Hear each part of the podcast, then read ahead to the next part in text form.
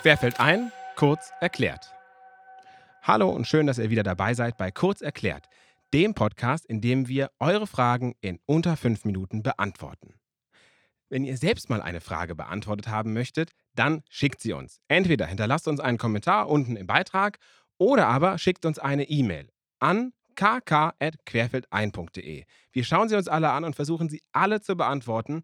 Manchmal dauert es ein wenig, denn die Recherche ist nicht immer ganz unintensiv. Und genauso war es auch heute wieder, denn wir haben eine spannende Frage bekommen und äh, zwar zum Thema Photochemie. Mein Name ist Sebastian H. Schröder und jetzt viel Spaß bei Kurz erklärt. Ist die analoge Fotografie zeitgemäß? Klimawandel, Müllreduzierung, Nachhaltigkeit. Alles Begriffe, die unser Leben und Handeln prägen. Wir konsumieren bewusster und achten stärker auf die Hintergründe der Dinge, die unseren Alltag begleiten. Die Zahnbürste ist aus Bambus, die Biogurke ohne Plastikfolie und der Büroalltag möglichst papierlos. Passt die analoge Fotografie in diesen bewussten Lebensstil? Anke hat uns diese spannende Frage gestellt. Sie schrieb, ist es noch zeitgemäß, analog zu fotografieren, auch im Hinblick auf die Umwelt? Das ist eine Frage, die mich beschäftigt, wenn ich mir die Chemie und den Müll ansehe. Fakt ist, die analoge Fotografie produziert Müll. Selbst wenn ich mit der Kamera meines Opas fotografiere, mir also keine Kamera extra anschaffe, brauche ich für 36 Bilder einen Film.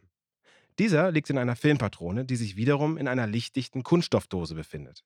Drumherum ist oft noch ein kleiner Karton mit Aufdruck. All das ist Müll. Und da sind wir noch nicht einmal bei der Entwicklung des Filmes angekommen. Denn hier kommen dann Chemikalien zum Einsatz. Um herauszufinden, wie gefährlich diese Chemie nun tatsächlich für unsere Umwelt ist, haben wir uns umgehört. Beim Entwickeln von fotografischen Filmen sammeln sich einige Chemikalien, die nicht einfach ins Abwasser gelangen dürfen. Besonders kritisch sind dabei Silberhalogenide, Eisenkomplexe, Chrom und Cyanide. Gebt ihr eure Filme in ein Labor zur Entwicklung, kümmert man sich vor Ort um die fachgerechte Entsorgung. Cewe zum Beispiel gibt auf seiner Webseite an, dass sie die aus fotografischen Bädern anfallende Alchemie zu mehr als 90 Prozent einer Verwertung zuführen. Außerdem werde durch die konsequente elektrolytische Entsilberung seit mehreren Jahren durchschnittlich mehr als 95 Prozent des Silbers zurückgewonnen. Im Jahr 2019 waren es 4253 Kilogramm Silber, also mehr als 4 Tonnen. Auch kleinere Unternehmen achten natürlich auf die Umwelt und arbeiten mit spezialisierten Entsorgern zusammen, die sich um die korrekte Verwertung der Alchemie kümmern, wie uns mein Filmlab auf Nachfrage versichert. Des Weiteren schreiben sie, wir haben Xtol, eine auf Vitamin C basierte Chemie, verbessert und nutzen für die Abzüge den Eco 4812 Entwickler von Mörsch, ebenfalls ein ökologischer Entwickler. Mein Filmlab wies uns zudem darauf hin, dass über die vergangenen Jahre viele giftige Stoffe verboten wurden und zum Beispiel in Stabilisatoren kein Formalin mehr enthalten ist. Die Zeiten ändern sich also und wir haben längst nicht mehr dieselben Chemikalien wie unsere Großeltern. Solltet ihr nach wie vor selbst entwickeln, seid ihr verpflichtet, eure Chemikalien bei einem Recyclinghof zu entsorgen. Wichtig ist hierbei, dass ihr Fixierer und Entwickler getrennt abgebt. Die Abgabe ist in Kleinstmengen für Privatpersonen meist kostenfrei.